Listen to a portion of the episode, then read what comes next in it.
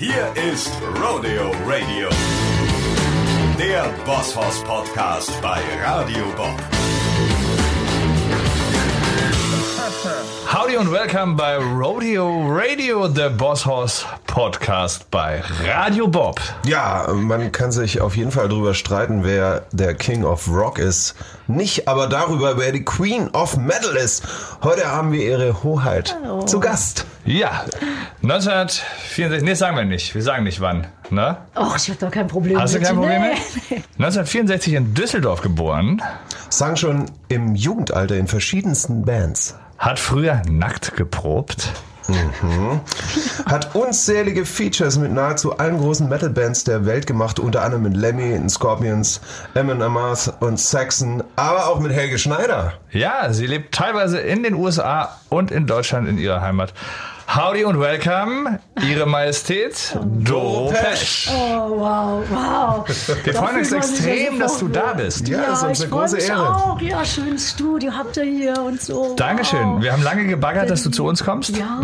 Und es ist eine besondere Ehre, auch weil es im Rock'n'Roll nicht so viele coole Frauen gibt. So, ja, mittlerweile noch mehr. Wie ich angefangen habe, da gab es, glaube ich, nur eine Handvoll. Und jetzt Ja. ist schon viel mehr geworden. Aber ist immer noch nicht so. äh, Du hältst ja, immer noch die 50-50. Fahne hoch. Du trägst die Krone unbeirrt. Ja, das ist also gut. auf jeden Fall im Metal. Also Ja. es gibt ja so viele verschiedene Facetten von Rock oder Ja. whatever. In, Deutschland auf jeden Fall. Aber wie ist es weltweit? Gibt es da Ja. mehrere Ladies noch, die, wo, Ja, die du auch kennst? geht.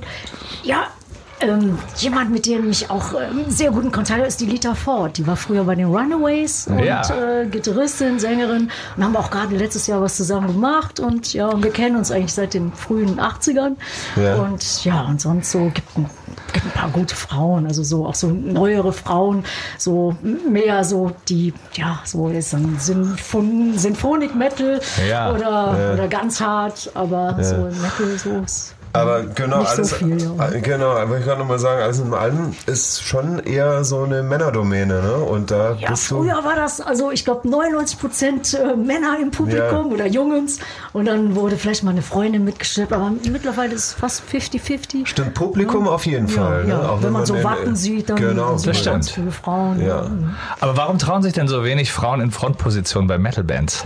Oh, also, boah, das kann ich gar nicht erklären, weil das ist, ich finde, das ist das Geilste überhaupt. Also für mich, ich wusste am Anfang gar nicht, dass wir Metal machen. Ich habe einfach das gemacht, was so rauskam und Ja. was ich gefühlt habe. Und es war halt, er hat halt viel Power gehabt, viel Energie, aber auch wahnsinnig viel Gefühl, weil ich auch ein ziemlich sensibles Kerlchen bin. Ja, und dann irgendwann sind wir so mit dieser Metal-Welle so einfach hochgekommen. Das war so frühe 80er. Meine Ja. erste Band hatte ich 1980, die Snakebite, dann noch andere Bands und dann mit Warlock war dann, ja, waren wir zur rechten Zeit am rechten Ort und haben dann Wahnsinnstouren gemacht mit Judas Priest, eines der größten Metal-Bands. Ja, geil. Haben diese legendären Monsters of Rock Festivals gespielt, 86. Stimmt. Und da war ich die einzige Frau da und ich musste, ich hatte so Bühnenklamotten, die man so äh, zubinden muss und alles und dann habe ich keine Frau gefunden, die mir hilft. Und ja, und dann bin ich zu meinem Drama gegangen, Mensch, ja, kannst das eben. Und dann Haare machen alles. Und hat das dann gemacht, aber da und wie war das? Ich, ich die Mettler sind ja jetzt auch nicht erstmal, ne? Von vorne die, die, die zartesten. Wenn du dann als Frau ganz alleine, gerade damals, wo, du sagst, du warst noch sehr jung, deine ersten Ausflüge so und dann gleich mit den ganz Großen, warst du so ein bisschen die, das Huhn im Korb, wenn man das so umdeuten kann, oder, oder, war das, oder war das schwierig? Musstest du dich extra beweisen? habe ich nie das Gefühl gehabt. Also ich habe immer das Gefühl gehabt, die waren alle sehr supportive. Gerade diese ganz großen Bands, ob es jetzt äh, Judas Priest oder Ronnie James Dio, war ich Ja. auch so ein Riesenfan. Wir waren Gott sei Dank alle zusammen auf Tour oder die Scorpions oder Ozzy Osbourne. Also alle waren sehr nett zu mir, haben mich auch nie ähm, fühlen lassen, dass ich so second best bin. Also es war irgendwie, denen war sofort klar, ich mache das ein Leben lang. Also das ist nicht nur mal so ein, so ein, so ein kleines, so, so ein Unterfangen, so für ein Jahr. Machen ja viele Ja. ein Hit und dann weg. Und ja, und dann, ja, dann habe ich die ersten Touren gemacht mit Judas Priest und damals Rob Halford. Oh, ich war total, war fast verliebt in den. Ich wusste ja nicht, dass er von der anderen Seite ist. Und ja, und dann ging das immer weiter, immer weiter. Und dann, ja, und irgendwie äh, wollte ich ja immer nach Amerika. Und dann hatten wir ein Festival, das war also Monsters of Rock 86. da waren dann alle da, so alle Agenten und Plattenfirmen und Journalisten und viele Fans. Das war in England, äh, es war so ganz renommiert damals, so das Größte, was es damals gab. Ja, und dann haben wir das ganz gut gemacht. Ja, und danach dann ging. Ja, vielleicht ja auch ein Vorteil gewesen, auf. oder? Ich meine, dadurch, dass du, du warst mehr oder weniger eine der ganz wenigen, wenn nicht die einzige Lady damals, die im, im, im härteren Metal unterwegs war, das hat ja auch ein, irgendwie ein Alleinstellungsmerkmal Also und ist was sagen, Besonderes. Ja, auf der einen Seite vielleicht, auf der anderen Seite war es wahnsinnig schwer, sich als deutsche Band so durchzubeißen. Ja, das stimmt. Weil die Amerikaner und die Engländer, die waren natürlich total im Vorteil. Ich bin aufgewachsen mit der New Wave of British Heavy Metal und, ähm, und dann schon das Manko, dass man nicht ein Native Speaker ist. Mhm. Und das fand ich natürlich lustig, weil ich so einen deutschen Akzent habe. Den habe ich immer noch, weil ich auch immer noch Deutsch quatsche. Ja, frag mal Klaus Meine. und das ist halt, ja, da muss man dann doch doppelt kämpfen. Also das Frausein habe ich nie irgendwie als speziell empfunden, aber halt als deutsche Band und auch für seine Musik zu kämpfen, weil Mhm. ähm, im Radio wurde man vielleicht nicht so oft gespielt, weil es dann zu hart war. Klar. Und dann haben ein paar Leute von der Plattenfirma versucht, uns dann so, so den Sound zu polieren. Das gab aber sofort Mordentotschlag in der Band, ja. Mhm. Ja, logisch. Und äh, also da- das, das war schwer, sich Ja. einfach so als, als Musiker für seine Musik äh, ja, zu kämpfen und zu etablieren. Glaube ich. Also zurück, äh, war schwer. 83, Durchbruch mit Warlock. Ja, Ne? ja, Wer es nicht weiß, der weiß es jetzt. Also Jeder kennt Warlock. Jeder, ich hatte auch Ja, ein Poster ja. in meinem Zimmer damals. Ich wollte es gerade sagen, also, ich meine, das ist ja wohl kein Geheimnis, dass ich glaube, jeder damals in dich verliebt war. Oh, echt? Jeder. Ja, ja, also ich komme ja aus, damals auch aus Metal. gewusst, Und 83, da war ich elf. Und aber da, da fing es ja erst an, aber als man so 13, 14 war, oder alle Metal Boys, die ich kannte, alle fanden Doro heiß. Ja, die war auf jeden Fall heiß. Sie ist immer noch heiß. Ja. ganz klar. Oh, Sitzt immer guys. noch da Ja, wie ein also äh, das ist junges. Mädel hier. Seit 88 bist du solo unterwegs dann. Ja, ja. Und äh, 2018 kam dann letztes Album raus. Ja, ja. Dieses, äh, dein 14. Studioalbum. Forever Warriors. Ja. Und, Aber jetzt- und du bist Ein- bei- ein Doppelalbum, und, genau. Und, und du bist also bald 40 Jahre im Business Ja. äh, auf den Metal-Weltbühnen unterwegs. Ja, und mach das jeden Tag. Jeden da gab es nie also- Urlaub und nie äh, so eine Auszeit, immer so Ja, jeden Tag voll. Also du hast dein Leben total dem Metal verschrieben. Ja, ja. Ich war irgendwann, also ich bin nach New York gegangen für eine kleine Promotion-Tour. Und das war also nach diesen Monsters of Rock Festivals dann noch diese Tour mit Judas Priest. Und wir wollten einen amerikanischen Manager haben. Und weil aber keiner von uns richtig Englisch konnte, war das schwierig. Und dann haben wir jemanden gefunden und der war Schweizer und hatte den amerikanischen Pass. Das war der Alex Grob. Und der meinte, du musst nach New York kommen, du musst mal gucken, wie es hier ist und so. Und dann, ja, bin ich nach New York gekommen, hatte drei Tage Zeit. Mega dann, cool. Ja, mega Stell ich mir so vor, Oh, damals in der Zeit, in dem Alter, dann gehst du nach ja, New York. das war, das war Hallo? der Wahnsinn. Und ich wollte ja immer nach Amerika. Das war immer so das, Ja. der Traum. Ja, und dann war ich da und dann hat er mir jemanden besorgt, der war äh, Gitarrist und äh, hat auch seine Band da gehabt. Und der sollte mir die ganzen Clubs zeigen und so. Und die Plattengeschäfte, die es ja damals noch en masse gab. Und Ja. die waren auch immer 24 Stunden auf, weil ich total super fand. Ja, und dann sind wir so ein bisschen rumgezogen durch die Clubs. Oh, und dann irgendwann so um 1, 2 Uhr, man möchte noch irgendwo hin. Und das, äh, der hieß Joey Bannon. Und dann meinte ich, Joey, weißt du was, in Deutschland ist es eigentlich genauso geil oder? England, also so die Clubs sind jetzt nicht viel anders. Und meine, ja, was möchtest du noch machen? Und dann meinte ich, ja, wollen wir so ein bisschen jammen? Und dann er, ja, okay. Und dann sind wir zu dem nach Hause gegangen und dann habe ich ihm erzählt, wie es so ist. Also damals hatten die Amis gar keinen Plan, wie es so in Europa ist. Und dann habe ich gesagt, ich hatte meine erste Promotion-Tour im, also es war in Ungarn, im Osten und wie es da war. Und dann haben die uns alle Platten abgenommen, so die an der Grenze. Und das war auch ganz heftig. Und dann habe ich ihm das erzählt und die Augen wurden immer größer. Meine, das ist ja spannend. Ja, und so haben wir den ersten Song geschrieben, der hieß East Meets West. When East Meets West, that's Okay. gonna be a hell of a mess. Und ja, dann haben wir den äh, die ganze Nacht ähm, fertig gemacht. Und am nächsten Tag bin ich zu dem Manager gegangen und meinte, du, ey, wir haben einen geilen Song. Und meinte, ja, lass mal hören. Den haben wir damals immer auf Kassetten noch aufgenommen, so mit Walkman. Ja, und dann meinte er, ey, mach doch noch einen und so und guck mal. Ja, und so hat sich das ergeben. Da haben wir eines der schönsten Platten gemacht. Das war die Triumph and Agony, da wo Oh Ja drauf ist und für immer, eigentlich immer noch eines der, der erfolgreichsten Platten. Ja, und dann, dann bin ich ins Studio gegangen. Das war ins Power Station Studio. War so ganz abgerockt, die Bude. Und ich wusste nicht, dass es das teuerste Studio war der Welt, noch das Beste damals. Geil. Aber wir haben uns dann da, ach ja, wir haben uns da richtig eingenistet. Ja, dann Demos gemacht. Und das war so geil. Und dann kam der Chef von der Plattenfirma und meinte, ey, das ist das Schönste, was ihr gemacht hast, bleib hier. Und der ist der Produzent. Und meinte, ich glaube, der hat noch nie was produziert. Ja, ist egal, das ist gut. Ja, und so haben wir dann eine Platte gemacht und dann, dann ging es erst richtig los. Und dann bin ich da geblieben.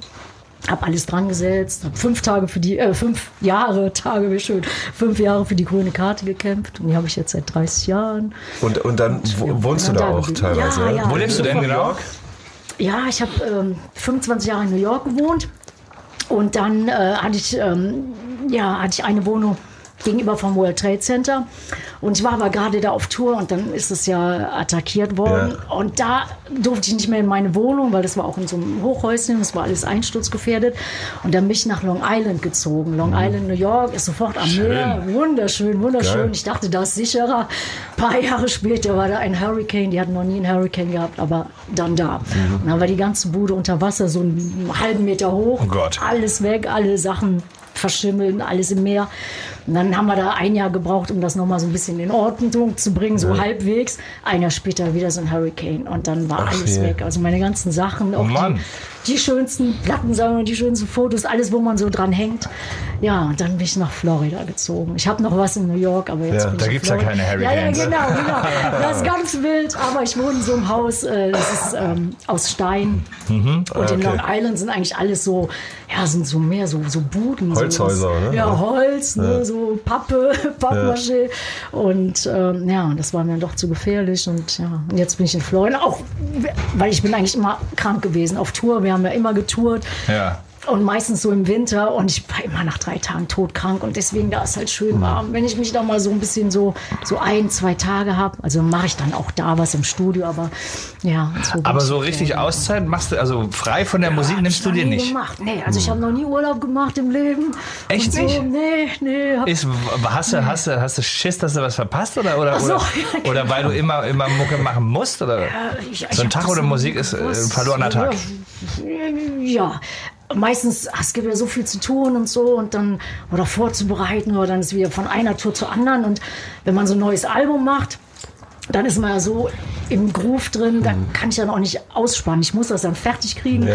Und manche Platten haben dann manchmal zwei, drei Jahre gedauert. Ein bisschen Jetzt Workaholic. Die, die neue, ja, die jetzt rauskommt, Ja, die Best deine of, neue hat auch Scheibe. ein Jahr gedauert. Zuerst wollte ich so zehn Songs drauf machen, dann zwölf, dann 20, dann 25 und jetzt sind da 56 Songs drauf. Und Das ist krass. Das ist ein richtig, richtig Ja. dickes Brett, was du da gebohrt hast, muss man sagen. Also das ist Best of Rock Ballads and Rare Treasures. Seit gestern raus, ganz frisch, liegt sie hier auf dem Tisch. Magic Diamonds.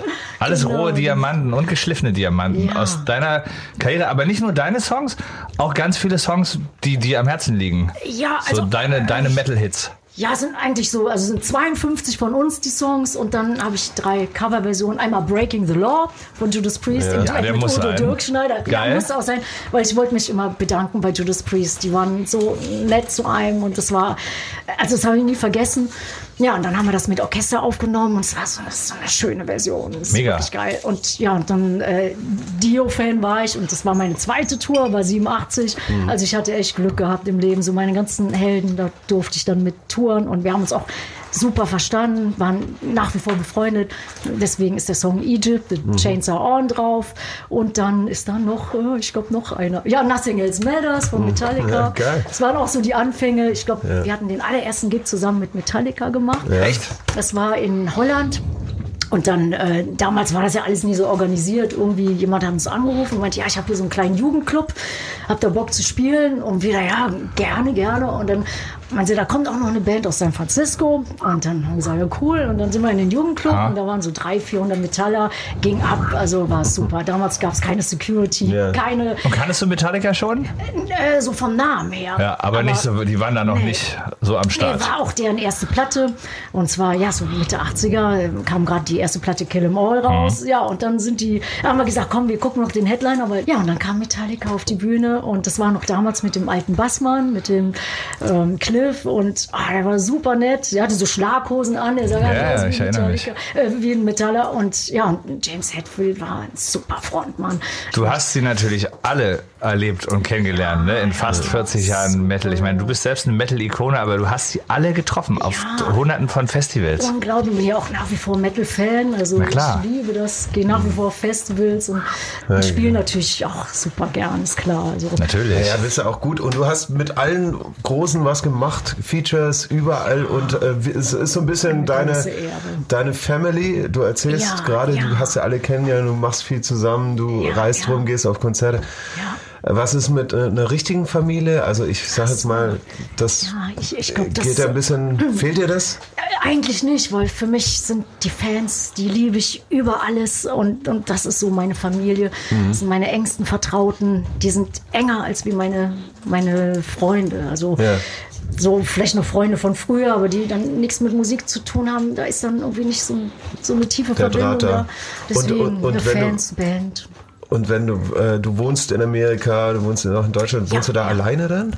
Ja, ja, Ja? ich wohne alleine. Aber du bist nicht viel zu Hause, ne? Nee, nee. Und meine Mom ist immer noch in Düsseldorf und die hat sich immer so um mich gekümmert. Mein Papa auch, aber der lebt leider nicht mehr.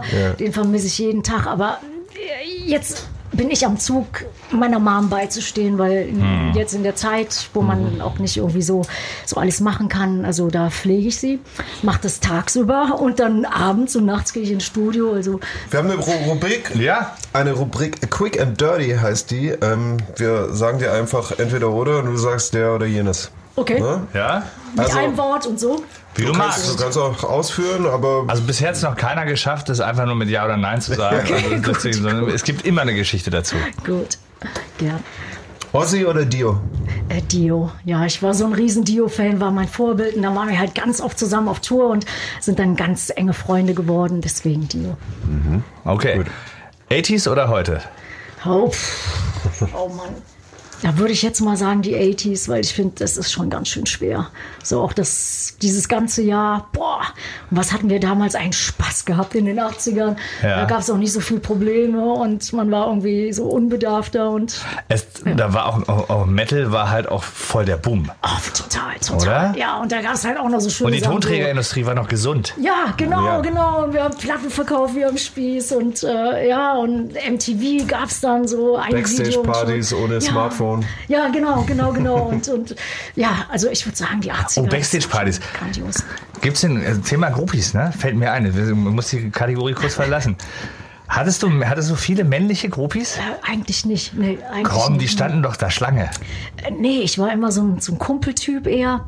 Und einer, der hat es dann mal versucht, da hatte ich irgendwie, wir haben irgendwie einen Gig gespielt und der Veranstalter hat uns äh, das Apartment gegeben als Backstage-Raum. Dann so, so eine Minibar aufgebaut mit ganz viel Sachen.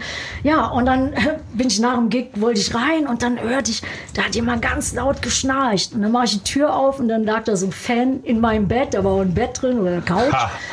halb nackt, hatte nur so einen kleinen Stringtange an, der Nein. ganz gewaschen war und so einen richtigen Bierbauch und hat Gott. geschnarcht und hat dann die ganze Minibar leer getrunken und Verdammt. konnte es wahrscheinlich nicht mehr abwarten. Den Gig, der hat er nicht gesehen, aber ist so durch so ein Fenster gekrabbelt, ja. Okay, also war nie so wie so bei, bei Motley. Crue, ne? Nur bei, andersrum bei dir mit Haufen Boys.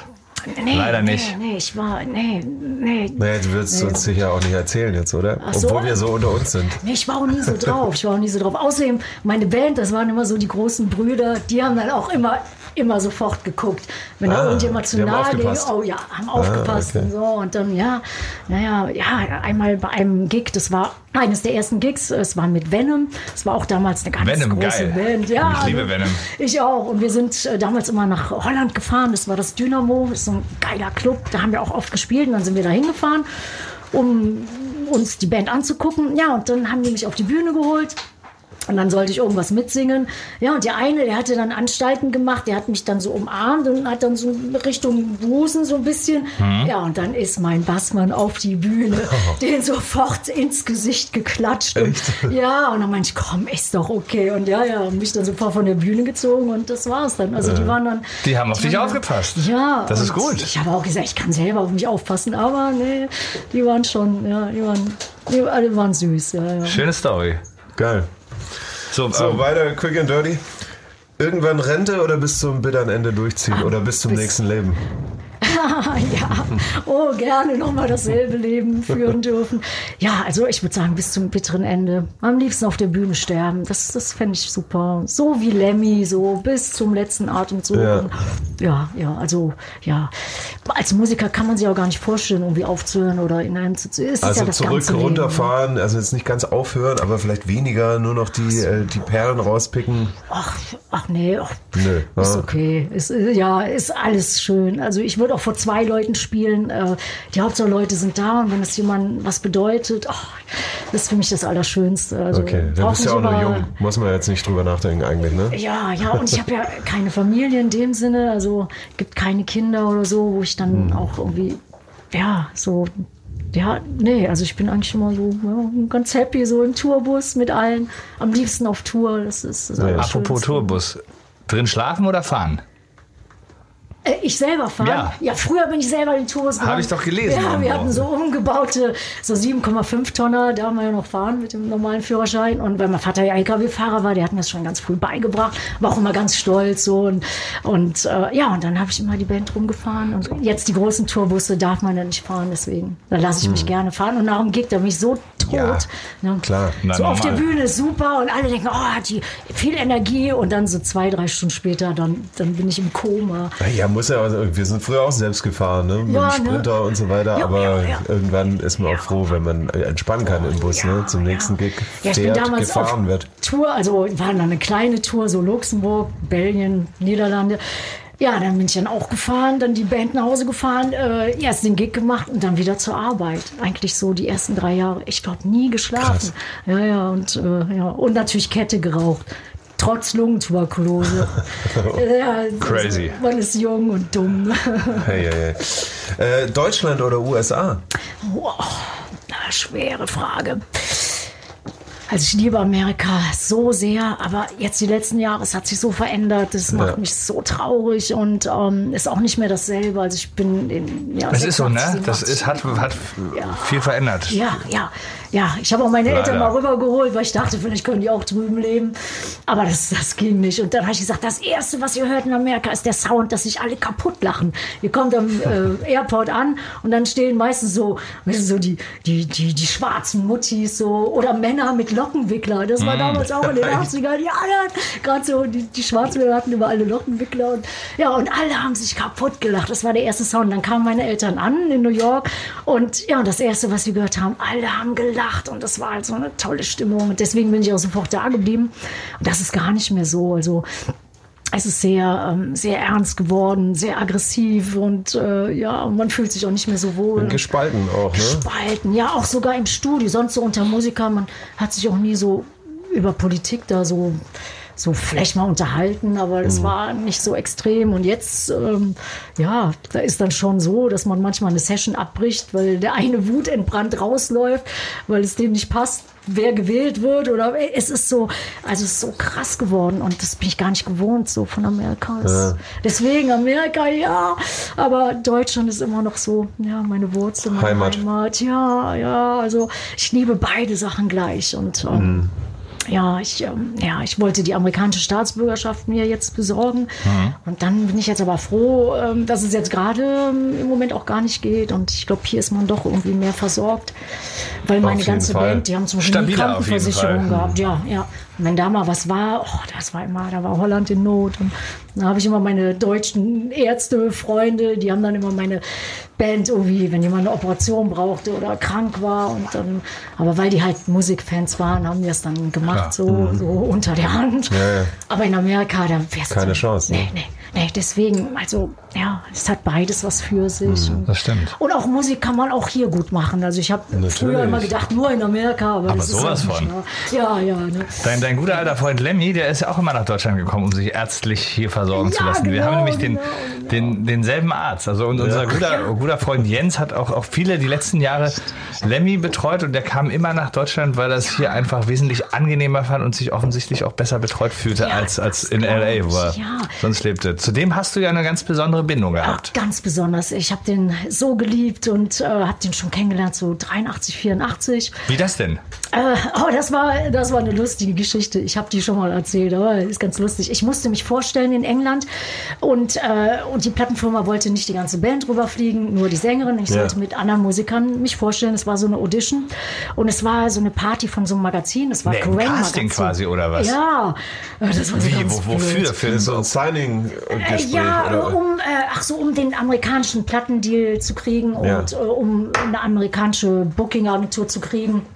In Deutschland haben wir schon viel gemacht, auch Europa, aber äh, Amerika war äh, die ersten zwei Platten, da ging noch nichts. Ne? Und dann musste ich mich da in England vorstellen und hatte mit anderen Musikern gespielt. Die habe ich übrigens jetzt wieder getroffen. Das sind alles die Musiker von Sweet. Also The Sweet, ja, geil. ja. Und naja, und dann bin ich auf die Bühne gegangen. Wir haben Soundcheck gemacht nachmittags und wir haben so ein paar Songs geprobt. So.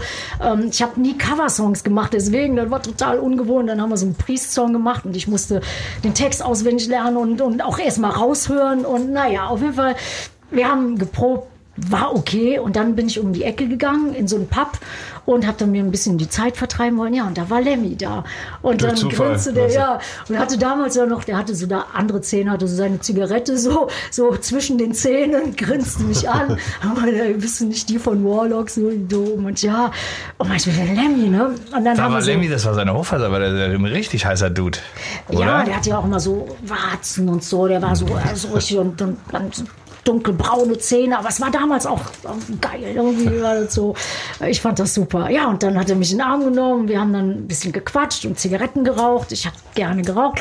Naja, und dann meine, komm, trinkst einen Whisky, ne? Whisky Cola, ja. Und dann hat er immer so, so viel Whisky gemacht und so, so, so, so Für zwei die so Millimeter zwei Drittel, ein Drittel Für oder die drei. Viertel, ein Viertel. Ja, also ja, und, und ja, und dann haben wir zusammen getrunken und angestoßen und na und im Eifer des Gefechts habe ich das auch gar nicht gemerkt und ich wurde immer mehr und mehr ging stieg mir das in den Kopf und dann meinte Lemmy nach ein paar Stunden meinte, ey sag mal, musst du nicht einen Gig spielen?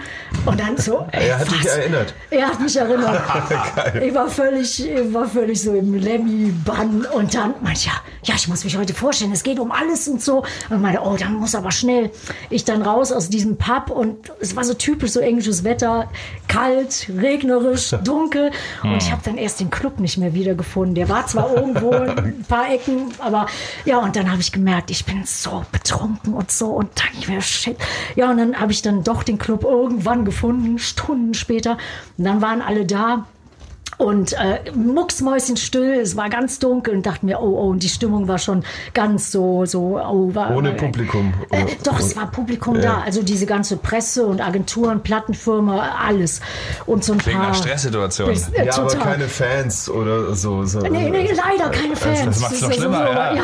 Und es war auch keiner vor der Bühne. Die haben sich alle so am Rand so und waren aber schon total sauer. Das habe ich gespürt. Ja, dann bin ich auf die Bühne rauf. Die Band saß da, mich auch schon angeguckt, auch stinke sauer. Meinst du, wir müssen endlich da? Und ja, okay, wir können loslegen. Ja, und dann haben wir losgelegt und dann habe ich gemerkt, ich habe alle Texte vergessen. Ich war Scheiße. so betrunken und der Whisky ist mir mehr und mehr zu Kopf gestiegen. Und dann habe ich mich einfach aufs Drampodest gesetzt und habe dann gewartet, bis die Band dann endlich fertig ist. Und die haben dann instrumental gespielt.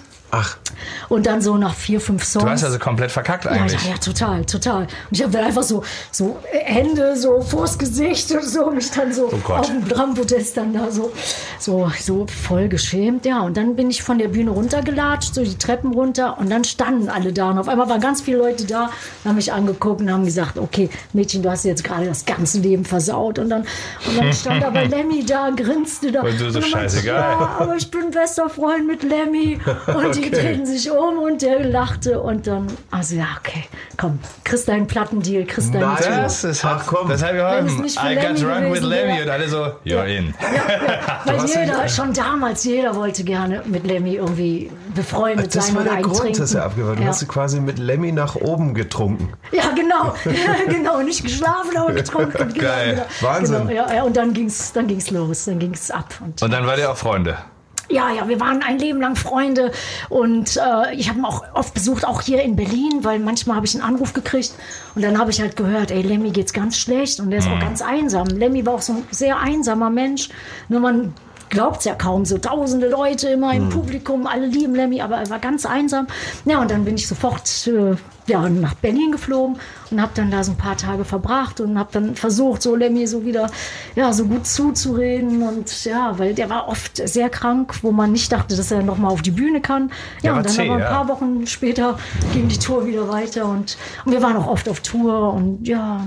Aber Lemmy hat sich, hat sich auch der Musik, sein Leben der Musik verschrieben. Also irgendwie eine Parallele, die euch Ja. doch wahrscheinlich viel zu, zusammen verbunden hat. Ja, ja, also sehr ja, stark. Ja, ja, ja, ja. Und dann äh, eine Situation, die habe ich auch nie vergessen, dem Lemmy. Ähm, wir waren dann irgendwann bei derselben Plattenfirma, es war so ein Independent-Label. Und dann habe ich ihm einen Brief geschrieben, weil ich hatte so ein Foto gesehen auf der äh, No Sleep at All. Ist so eine, in der Innenhülle sind so ganz viele lustige Fotos. Und da war auch ein Foto dabei von uns, äh, Monsters of Rock 86. Und er gibt mir so ein Küsschen auf den Kopf, weil er wusste, dass ich nervös bin, wenn ich da auf die Bühne gehe. Dann meinte ah, du machst es schon. Hat mir so ein schönes Küsschen auf den, auf den Kopf gegeben. Und das Foto ist da drin. Und dann habe ich das ausgeschnitten, ihm einen Brief geschrieben, habe gesagt, hi Lemmy, wir sind bei derselben Plattenfirma, ich mache gerade eine neue Platte. Wenn du Lust hast, brauchst dich nicht zu melden, aber vielleicht hast du ja Bock, vielleicht kann man was zusammen machen. Habe den Brief ans Management geschickt und hätte nie gedacht, dass da irgendwas bei rauskommt. Dachte auch, das tun die sowieso in den Müll. Ja, und dann äh, war eine äh, Situation, mein Vater war sehr, sehr krank und ähm, und er ist dann gestorben. Ich war völlig geschockt, weil er war zwar krank, aber ich habe es trotzdem nicht erwartet. Und dann einen Tag später war ich irgendwie in so einem Geschäft, weil ich trage immer schwarz, aber meine Mom nicht. Wir mussten irgendwas für die Beerdigung kaufen und ich war fix und fertig. Und dann hatte das Handy geklingelt und meiner Mom war das so peinlich im Geschäft, so was sollen die Leute denken. Und dann meinte sie, geh doch dran. Meinte ich, nein, ich will keinen sehen und keinen hören. Und dann meinte sie, jetzt geh dran. Und dann habe ich geguckt und dann war so eine LA-Nummer so 1818 und dann dachte ich, was ist das denn? Ja, und dann bin ich dran gegangen, war es Lemmy.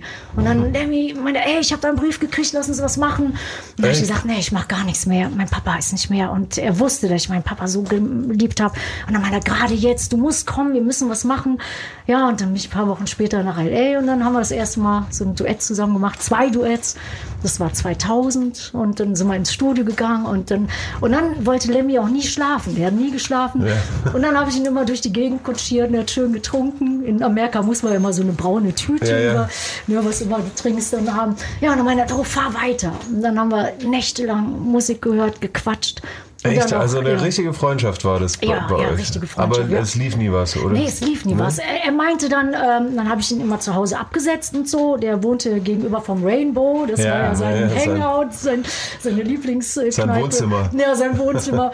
und dann äh, meinte er, äh, meinte bleib doch hier. Wir gehen ja gleich wieder ins Studio in ein paar Stunden. Und dann habe ich gesagt, nee, weil ich wollte diese Freundschaft nicht aufs Spiel setzen. Und dann meinte er, bleib doch hier. Ähm, ich gehe ins Wohnzimmer und du kannst in meinem Schlafzimmer pennen. Ganz kleine Bude hatte der.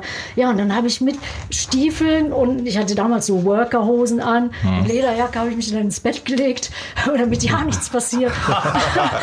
und dann irgendwann Weil Lemmy ist ja nebenan, man weiß ja nie. Ja, Ja, und der schläft ne? nicht. Aber dem, dem habe ich absolut vertraut. Und dann meinte er, was machst du denn da für einen Quatsch? Und ich, "Na, ich schlafe immer so. Und meinte er, bist du sicher? Ja, ja, ich schlafe immer so. Ja, und dann habe ich ihn am nächsten Morgen, äh, ja, der hat immer gelesen, lag dann da, hat immer so. Wann hat er denn gepennt, der. Lemmy? Nie.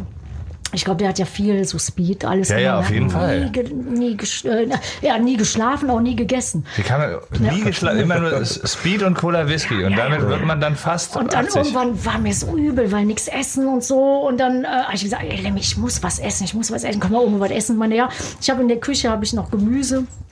Und dann meine ich, okay, das konnte ich mir gar nicht vorstellen, weil auch Küche, also die Wohnung, das war, das war echt so eine, ja, so eine Rock'n'Roll-Bude. Na, meiner, nee, gehst du um die Ecke, da, da liegt was, ist Gemüse. Und dann denke ich mir, okay, dann bin ich um die Ecke gegangen, alles total ver, verschimmelt. Ja, und dann sah ich da so eine Chipstüte offen und da waren schon grüne Chips. Und meine, ja, die Chips meine ich. Und meine sind die von der letzten Tour? Ja, aber ist doch Gemüse. Und dann meine ich, oh, das war so Chips das ist Gemüse. Ja, und dann Geile das von der letzten Tour, ne, wann immer das war. Also, ja, Lemmy nie geschlafen, nie gegessen und ja, nur geraucht und getrunken. Dafür ist er aber ein, relativ alt geworden, muss man ja, sagen. Ne? ne? ja, ja, Er hat sich konserviert. Den, ja, ja, ja, ja, ja, aber Geile Geschichte aber. daran, ne? Großartig. Aber ist Duett von mit, mit Lemmy ist auch drauf auf deiner Scheibe. Ja, ja, ist drauf. Äh, wir haben drei Duets gemacht. Das letzte Duett, das hieß It Still Hurts. Und Mhm. dann zwei Duets, einmal Alone Again und Love Me Forever. Ist ein alter Motorhead-Klassiker. Ja. Genau, das war übrigens das vierte, äh, eine Coverversion. Und das haben wir zusammen gemacht. Und ich finde das so schön. Und Schon für Ja, schon ist dafür da und für die ganzen Geschichten, die da erzählst, lohnt es sich, dieses Album sich reinzuziehen. Dann Ja, hat man das ach ja. alles direkt vor Augen. Ja, und die Rare Treasures, da sind ja so 18 Songs drauf. Das sind so Sachen, die man noch nie gehört hat, so unreleased. Haben wir alles neu abgemischt oder neu Das heißt, du hast dann und von knapp 40 Jahren deine ganzen Tapes äh, durchforstet und geguckt, wo habe ich welchen Song wann Ja. mal nicht draufgenommen? so. Ja, ja, ja, ja. Oder auch manche Hast du auch für dich welche wiederentdeckt? Ja, ja. Da gibt es einen Song, der heißt äh, Fortune Teller. Das ist so ein kleines Mädchen, geht zu einer Wahrsagerin, weil sie ist sich nicht sicher, ob der Mann sie liebt, den sie liebt. Und dann ist es ein wunderschöner Chorus, also wunderschöne Melodie und halt so ein, so ein Sprechgesangssong. Habe ich auch in Nashville gemacht. Ich war 16 Jahre in Nashville, habe da immer so schöne Songs geschrieben mit einem, der hieß Gary Scruggs. Ist der äh, Sohn von Earl Scruggs, ein ganz berühmter, der leider auch nicht mehr lebt. Ja, und äh, Fortune Teller, das ist echt eine Perle. Und das haben wir ganz selten live gespielt, weil es so schwer ist, so Sprechgesang, dass es so über die PA alles richtig gut kommt. Ja, der ist drauf und ein paar andere Perlen. Und, und dann habe ich viele DAT-Tapes wiedergefunden. Und es war total schwierig, jemanden zu finden, der einen gehenden DAT-Rekorder hat. Weil Ja. wenn man die nicht immer Verdammt, benutzt, ja. dann gehen die ja ganz schnell kaputt. Aber ich habe es gefunden, so Tüftler, so überall in ganz Deutschland geschaut. Aber Geil, das ist aber so auch Weiß mal, eine- dass man DAT-Rekorder nicht mehr findet. Ja, aber für, für einen selbst ja auch eine schöne Zeitreise, oder? Ja, so ja, alte Tapes wieder reinlegen und dann ja, bist du ja, ja. sofort wahrscheinlich auch wieder in dem Film im Ja, genau. drin, wie das Was damals da- war und, und was passiert ist und aus welchem ja. Grund man den Song geschrieben hat. Ja, cool. Ja, ja, ja, ja. Und ja, ist also von den frühen 80ern bis jetzt ist, ja, ist alles drauf, was so, also die Highlights, die schönsten Songs und auch was die Fans am meisten lieben. Hm. Da habe ich natürlich mit den Fans dann auch zusammengesessen, so, was fändet ihr am schönsten? Das machst du, du beziehst deine Fans stark ein, ne? ja, ja, ja, ja, total. Ja, weil das ist, ja, das ist so eine Herzensangelegenheit. Und ja, ja, ja. Finde ich cool. Ja. Gibt's da noch jemand, mit dem du noch was mal zusammen machen willst? Ich meine, du hast fast Ja. alle abgehakt, aber ist noch jemand übrig? Ja, auch, vielleicht können wir ja mal was zusammen machen. Ich finde eure das- Sachen super geil. Das ja. ist aber, ja, da musst du gar nicht Wir lange haben ja auch schon oft zusammen auf dem Festival gespielt. Ich weiß nicht, ob Das ihr euch stimmt. noch Wir sind uns oft begegnet, ja. Ja, es waren manchmal auch so Radiofestivals und Ja, da genau. stand ich auch immer und habe das absolut genossen. Äh, Fand ich super. Also Ja, Wahnsinn, das du, ist ein das ist- sehr amerikanischer geiler Sound. So, das, Dankeschön. Das ist, das ehrt uns sehr, ne? Also, Wir- wir machen mit, auf mit jeden Lemmy, Fall was. Ministry, Twisted Sister, Ja, genau. wer fehlt denn da noch Bosshaus, ne? um die Reihe voll zu machen? Ja, ja, Na, da fühlen wir uns geschmeichelt. Ja, und dann muss man natürlich immer gucken, manche Sachen ergeben sich halt, wenn man zusammen ein Festival spielt oder eine Ja, Tour ja, macht. Natürlich. So, ne? so und ja, und es gibt noch, ja, natürlich Rob Halford, in den ich damals mal verliebt war. Ja. oder James Hetfield von Metallica. Warst du auch verliebt? Ähm, ja, so, so anfänglich, an, So anfänglich so. Verknallt. Verknallt, ja. Da Aber meine schon eine Jungs, die haben auf jeden aufgepasst, Fall. deswegen, Ja. die haben nie die Chance gehabt, irgendwie länger zusammen zu quatschen, als wie eine Zigarette. Aber ich finde ja in der Metal-Szene, dass so, da sind ja doch eine, eine Menge deutsche Bands, die es geschafft haben. Weil du hast ja gesagt, vorhin, das war schwierig, klar. Aber irgendwie habe ich immer das Gefühl, deutsche Bands haben haben es allgemein schwer, ne? gerade im internationalen. Aber in der Metal-Szene gab es doch schon eine gute, eine gute Welle. Wir hatten letztens mal Mille hier von Creator. Der ist ja ähnlich lange unterwegs. In, und die sind auch immer noch fest im Sattel. Ja, ja, sehr, ne? Und- erfolgreicher denn je. Mit Ein Das ist halt auch so eine Szene, ne? Die, damals. die stirbt halt nicht aus. Ne? Die ist Ja. überall, überall vorhanden. Aber die deutsche Metal-Szene war, war riesig. ja, Na? Scorpions, Accept. Ja, ja, ja oh, oh, Was gab es damals? Also. Halloween gab es auch und so. Also wir haben einen Haufen Bands, die ja, aus Deutschland Rammstein kamen. natürlich dann. Ne? Ich habe die auf Metal. ihrer ersten Promotour begleitet. Hast du? 95, ja. Das war damals so, von der Plattenfirma musste man so Promotion-Touren machen für die äh, Händler, für die Leute, die einkaufen für die Plattengeschäfte Mhm. und für die ganz wichtigen. Und dann wurden Buffets aufgebaut und dann wurden so Sachen angemietet. In, ich glaube, in Leipzig oder Dresden war es so ein Hotelschiff. Und da musste man sich vorstellen. Und Rammstein hatten gerade ihre erste Kassette draußen. Es war noch Kassette. Geil. Und das war noch nicht mal die erste Platte, aber es waren Songs für die Wir erste müssen auch mal eine Platte. Kassette machen. Und ja, und dann äh, weiß ich noch, viele Leute haben sich gesorgt, dass es zu laut wird und so. Und einer, da haben wir, glaube ich, ich war, es war, glaube ich, in Hamburg, der hatte so eine weiße Villa zur Verfügung gestellt und der hat Angst gehabt, dass die Lautstärke die Nachbarn ärgern. Naja.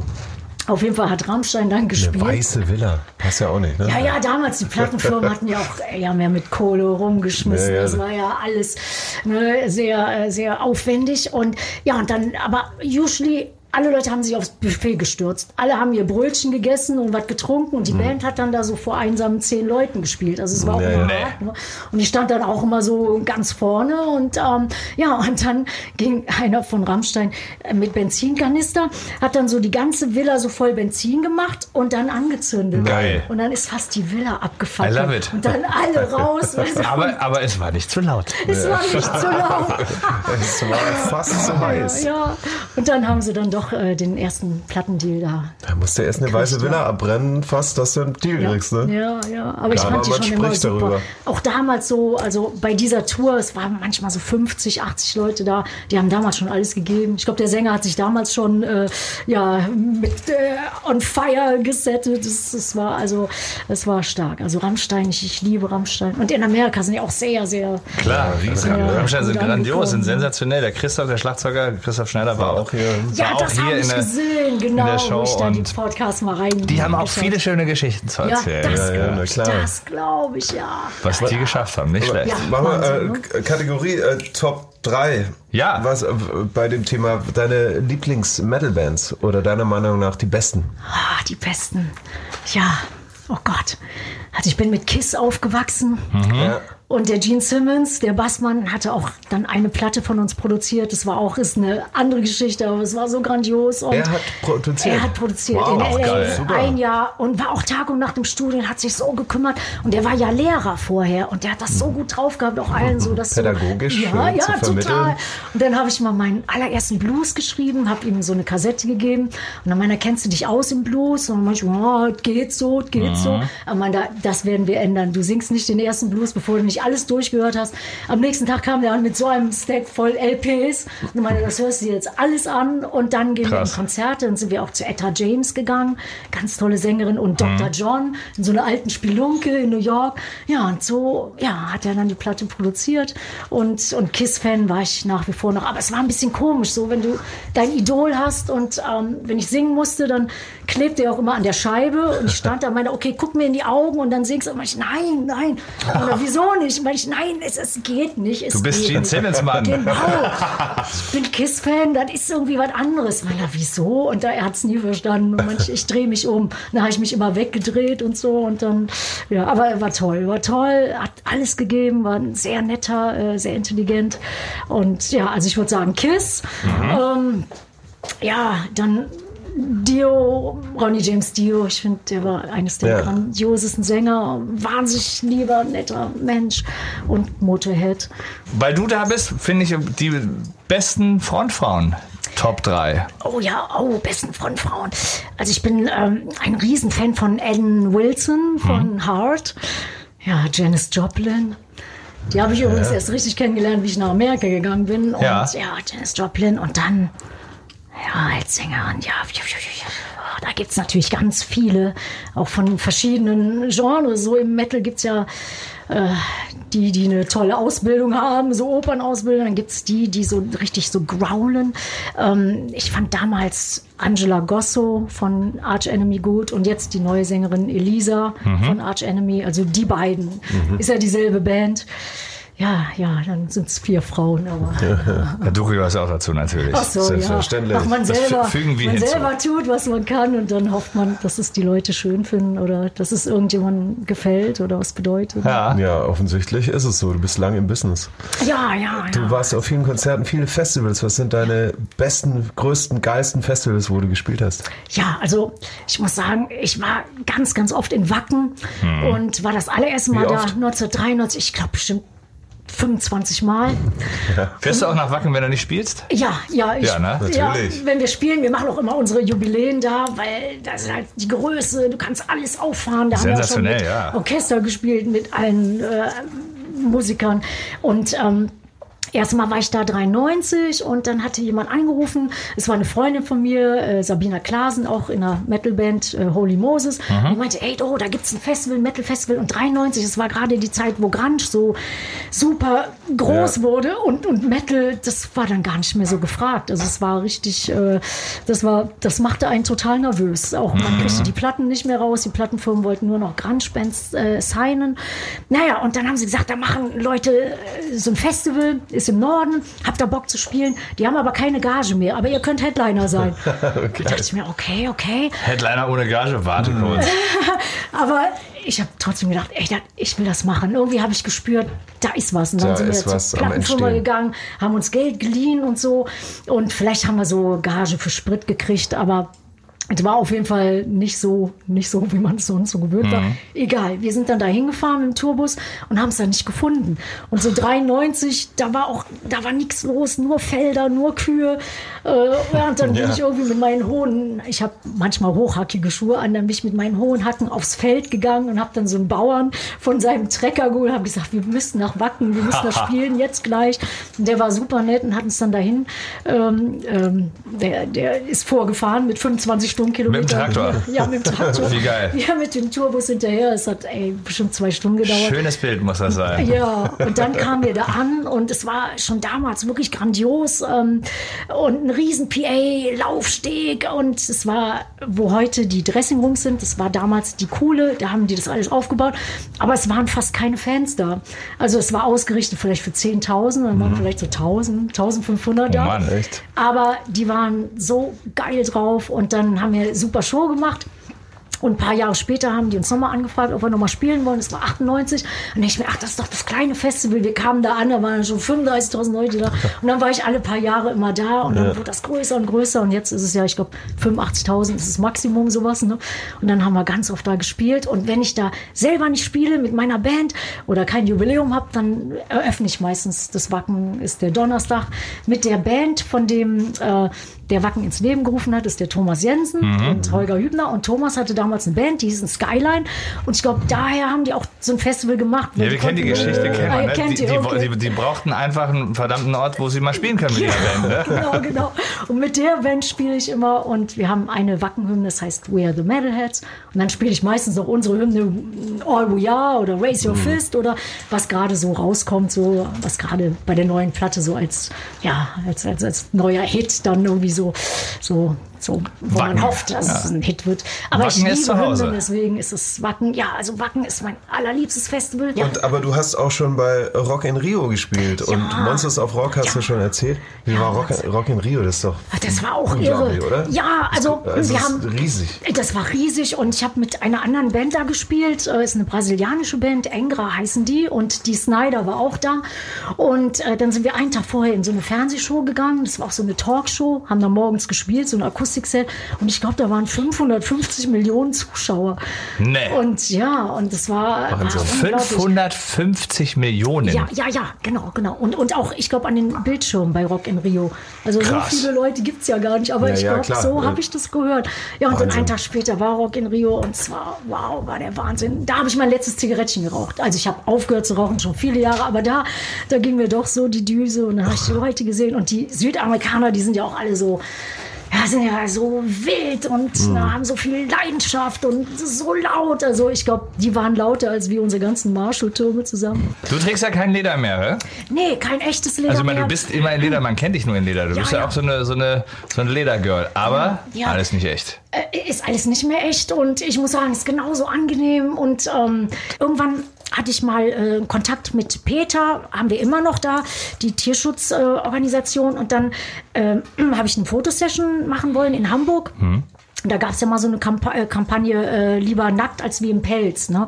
Und dann denke ich mir, ah ja, gut, so einen nackten Rücken kannst du schon zeigen. Und dann kam ich da hin und dann meinten die, nee, du bist in der Kampagne gegen Leder. Und dann meinte ich, oh, und ich, ich trage nur Leder, meine Fans tragen nur Leder, die Biker, die Motorradfahrer, alle tragen Tja, ist ja Leder. ein bisschen schwierig. Und dann habe ich gesagt, ich weiß nicht, ob das eine gute Idee ist. Und dann meinen sie, weißt du denn von der Lederproduktion alles? Ja, und dann habe ich die, ähm, die ganze Bandbreite gesehen, so wie das gemacht wird. Und es ist echt heftig. Und dann habe ich gesagt, ich mache sofort mit. Ja, Aber sag mal, das ist, das ist aber nicht der Grund, warum du früher nackt geprobt hast. Ach so. Was man ja überall lesen kann. Ja, so, ja, kann man das mittlerweile. Ich habe es einmal irgendwo erzählt, so, so als, so, dass, man- dass es nicht geschrieben werden sollte, aber na klar. Ja, Dann lass uns war- drüber sprechen. Also es war, ähm, also meine äh, größte Band, das war Warlock, aber ich hatte schon ein paar Bands davor. Das war Snakebite Beast Attack und dann kam Warlock und meistens war das auch so ein Karussell von Musikern. So der Ja. eine ist dann wieder ausgestiegen, der andere ist gar nicht gekommen und so weiter und so fort. Und dann, naja, und wir hatten echt Spaß im Proberaum, haben in so einer alten Fabrik geprobt. Und ich weiß nicht, wer die Idee hatte, aber irgendjemand meinte, ey, wollen wir nicht einfach mal Klamotten ausziehen, nackt proben? Und dann, Ja. das war so hippie-mäßig noch. Du hab als gesagt, einziges oh ja. Mädchen dabei. Ne? Fanden die eine super Idee, eine ne? Idee. Habe ich ja gar nicht so empfunden. Ich habe mir auch gar nichts bei gedacht. Aber wir waren mit Klamotten ausgezogen, nackt geprobt. Ey, boah, das war, ey, das war so geil. Das war so eine Befreiung. Es hat so einen Spaß gemacht. Und dann ist der Drummer über das Drumset gesprungen, weil damals musste man auch immer bei der Probe musste man ja immer seine Moves proben. Der ist dann über das Drumset gesprungen. So Ja, à la geil. David Lee Roth. ne, Ja, klar, du musst Ja, ja mal Dinge also geprobt. Den ja? Scissor-Kick üben und so. Genau. Und dann ist er dann Spagat. mit seinen mit, mit, mit seinem, mit seinem Nein. Heiligtum hängen geblieben. Ja, so, Oh. so, Unangenehm. an den Becken und so, an den Schrauben und ja. ja. ja. Dann haben wir das dann erstmal Das war's sein dann? gelassen. Ja, das Dann- war's dann. Für, für dann- lange Zeit haben wir erstmal nicht mehr Dann. Schlüpper angezogen, lieber. Oh Mann. Ja, ja, ja. Auch da mit dem Nackt, das war dann, ja, hat dann nicht mehr so viel Spaß gemacht. Aber Ich würde uns auch abraten vom Nacktproben übrigens. Oh, ja, du, auf die Idee bin ich auch gar nicht gekommen. Ja. Also wenn dann Boots und Kaumerhut dabei. ah, ja, genau. So, ne? Bisschen muss sein. Ja, auch eine schöne Geschichte. Was sind die nächsten Pläne? Nach diesem Album ist doch niemals Schluss, nicht? Ach so, ja, also, Also die Tour kommt? ja, die, äh, ja, die, Hoffen wir doch die sehr alle. Tour, genau. Und nächstes Jahr, ich hoffe, dass alles wieder normal wird, ähm, aber will natürlich kein Risiko eingehen. Also ich hoffe auf den Impfstoff, der dann auch wirkt und safe ist. Ja, und dann mache ich äh, eine neue Platte. Da haben wir auch gerade eine neue Single rausgebracht vor ja, zwei Monaten. Die heißt Brick Wall und das war so der erste, ja, so der erste Vorgeschmack für so eine ganz neue Platte. Und die, ja, die kommt Die ist schon in der. Pipeline Ja, ist schon, äh, Die ja. ist schon im, am, am Machen, seid ihr schon, Ja, am, schon am Schreiben machen, oder ja. Aufnehmen sogar? Ah. Ja, ja, ja. Wir haben schon so sechs Songs und ich hatte letztes Jahr schon so vorgearbeitet. Hab jemanden, mit dem arbeite ich sehr gerne, ist der Andreas Bohn, ist der Ex-Gitarrist von Sisters of Mercy. Mhm, Und der ist äh, super Gitarrist und, und ja, und der versteht mich auch, wenn ich ihm irgendwas vorsinge und so. Und ähm, ja, das ist gut. Sonst habe ich immer viel in Nashville gemacht, aber geht ja jetzt im Moment nicht. Genau, wie ist denn das? Wie, wie, wie machst du das? Also du, also du bist ja, ich gehe mal davon aus, du bist die Bandleaderin, ne? Ja, Du bist ja, der Chef. solange- Ich habe als Rodi angefangen. She's the So, boss. Hier, das, Aber immer wenn es, also alles, was mit deiner Mucke zu tun hat, du hast Ja, die Hosen ja. an. Ja, Hm? du hast die, hast du die ersten, hast du eine Textidee? Hast du eine, spielst du Gitarre? äh, also äh, meistens habe ich. Wie, wie ähm, schreibst du denn? Also der Chorus, Text und Melodie kommt. Also das ist meistens, finde ich, am besten, wenn das einfach so rauskommt. Mhm. Meistens kommt es raus, also Melodie und Text äh, vom Chorus. Alles andere finde ich. Äh, Das fällt dir beim Duschen ein oder egal ja, wo. Ja, meistens bevor ich einschlafe. Ich glaube, da ist man in so einem, weiß ich nicht, wie man Ja. das nennt, Alpha-State, aber irgendwie ist man so relaxed und dann auf einmal kommt mir so, ah, tausendmal gelebt, tausendmal geliebt. Den Song hatte ich übrigens mal in 98 geschrieben. Das ging auch über, ob man schon mal gelebt hat. Also schon damals war ich Vor der irgendwie war Ja, weit vorher. Also ja, oder ja, also so Songs kommen mir meistens so nachts raus und dann muss ich aber auch ganz schnell aufnehmen, so um Handy. Mhm. Dann Singst du rein und ja, ja. Aber da ist eigentlich schon so der ganze klar, äh, der ganze Song klar. Also so, wenn wenn wenn, es ein geiler Chorus ist, eine geile Hookline, eine geile Textidee. Und es muss eigentlich immer ehrlich sein, Bewandtnis haben. Sonst ist es einmal, äh, weiß ich noch, da war, das war ein Song, den mögen die Fans auch so gern. Der heißt In Liebe und Freundschaft. Da war ich mit meiner Mom am Friedhof und habe meinen Papa besucht. Der hatte da äh, Geburtstag und wir haben Blümchen gepflanzt und auf einmal ist mir eine Idee gekommen. Und dann meinte ich, Mama, ich muss gerade was drauf singen. Und dann meinst du, spinnst du jetzt? Und ja. Und dann habe ich mein Handy genommen, habe es drauf gesungen und ich habe diese Songidee echt unter so, ich weiß nicht, tausenden von Tränen gesungen, so wie in so einem Comic, so, wenn die Tränen so raus, rauskommen. Ne? Ja. Und es war in Liebe und Freundschaft. Und der ganze Text war eigentlich alles da. Also von, vom Verse, Chorus. Und es ist ein wunderschönes Kam einfach Lied. so. äh, Bosshaus gibt's euch auf die Ohren. Musiktipps äh, und da empfehlen wir immer Sachen, wo wir denken, die sind nicht so bekannt, die äh, verdienen es mal drüber gesprochen zu werden. Die es wert sind, ja. besprochen zu werden. Äh, für viele natürlich auch ein Begriff, zum Beispiel haben wir heute den Jerry Reed. Mhm. Ja, das ist so ein alter Country-Hauding, an dem kommt man eigentlich nicht vorbei, wenn man äh, sich mit der Historie der musikalischen Entwicklung in den USA beschäftigen will und Fan ist. Der ist auf jeden Fall äh, 37 in Atlanta, Georgia geboren und war dann eben auch äh, ansässig in Tennessee, Nashville. Country-Sänger, Gitarrist, sogar Schauspieler, das wusste ich nicht. Ähm, er hat ähm, den Cletus Snow in ein ausgekochtes Schlitzohr mit Burt Reynolds gespielt zum Beispiel. Ach, krass. Aber am bekanntesten ist er natürlich äh, geworden durch seine, sein fantastisches Songwriting und Gitarrenspiel. 62 ging er nach Nashville und hat da äh, den Chet Atkins kennengelernt, also auch so ein, eine Legende. Ne? Der hat es die RCA-Studios geleitet, wir waren auch drin, äh, Studio B, wo auch Elvis Presley, Jim Reeves, Waylon Jennings, Charlie Pride, Hank Snow, Everly Brothers und you name it aufgenommen haben. Äh, Chad Atkins selber grandioser Virtuose an der Gitarre äh, hat ihn äh, als Certified Guitar Player ausgezeichnet, sozusagen den Jimmy Reed. Und er hat ähm, ganz viel mit bekannten Künstlern gespielt, die auch seine Songs gecovert haben, zum Beispiel Elvis Presley, Johnny Cash. Engelbert und Tom Jones. Ich liebe Engelbert. Also er hat sehr, sehr viel äh, mitgestaltet in der musikalischen Entwicklung der USA, Country natürlich auch, aber auch Rock. Er war sehr rockaffin unterwegs, finde ich, durch sein äh, legendäres E-Gitarrenspiel. Äh, Songtipp mit einem Song, äh, den ich hier im Speziellen erwähnen möchte. Damit hat er sogar einen Grammy gewonnen 1972 und er heißt When You're Hot, You're Hot. Der ist für dich. So. Das ist für dich. Oh, thank you guys. 72, da bin ich geboren. Ja. Nicht Der, schlecht. der, der hat einiges erreicht. Dann äh, zweiter Tipp, Louis XIV, äh, eine amerikanische Ah, oui. Band, äh, französischer Name, Louis XIV. Die gibt's leider gar nicht mehr. Wir haben die rauf und runter gehört im Tourbus. Ja, wir haben die sehr Zumindest geliebt. Ihr, ihr Debütalbum sind aus Kalifornien, 2003 gegründet. Ähm, aber seit Ende der 2000er ruht die Band leider. Deswegen der Tipp, äh, hört euch die Scheiben an, die sie bisher raus haben. Die haben so Garage Rock äh, und bisschen Glam Rock sind sie angesiedelt. Charakteristisch für die Band waren die sexuell anzüglichen, teils pornografischen Texte. Das klingt doch sehr- damals gar nicht so aufgefallen. Das ist, aber das klingt sehr interessant. Ja, äh, das hat sie auch zu einigen Auftrittsverboten in den USA Ich kann sagen, vielleicht gibt es Beispiel. deswegen nicht mehr. Alabama, vielleicht haben sie keine Bühne mehr gefunden, aber die gibt's auf Platte natürlich und äh, sonst auf Streaming-Portalen und so weiter kann man natürlich Louis XIV anhören. Äh, Empfehlungssong God Killed the Queen oder Finding Out True Love is Blind. Let's rock. Das waren die Musiktipps. Ja, und das war der Podcast Rodeo Radio mit Doro Pesch. Doro, wie schön. gemacht. Ja, mega cool. Vielen, vielen Dank, dass du da warst. Du bist extra angereist. Wir fühlen Ja, uns sehr, sehr ja, geehrt. Ja. Ja, seit gestern ein Album raus, deine neue Scheibe Best of Rock Ballads and Rare Treasures. Ja, ja, heißt Magic Diamonds. Und, Magic ja. Diamonds, genau. Und äh, in diesem Sinne, danke nochmal, alles, alles Gute, viel Erfolg Danke auf euch. deiner Ja, Welttour im auch. nächsten Jahr. Auf eine Welttournee, ja, absolut. Dass man sich nochmal sieht. Und wir machen was zusammen. Gerne. Ist abgemacht. Ja? Sehr gern, ja, sehr Ja, gern. Doro, danke und Danke euch. ciao die. Ciao, die. Keep on rocking. Will do. Das war Rodeo Radio. Der Bosphorus Podcast bei Radio Bob. Mehr davon jederzeit auf radiobob.de und in der MyBob-App für euer Smartphone. Radio Bob, Deutschlands Rockradio.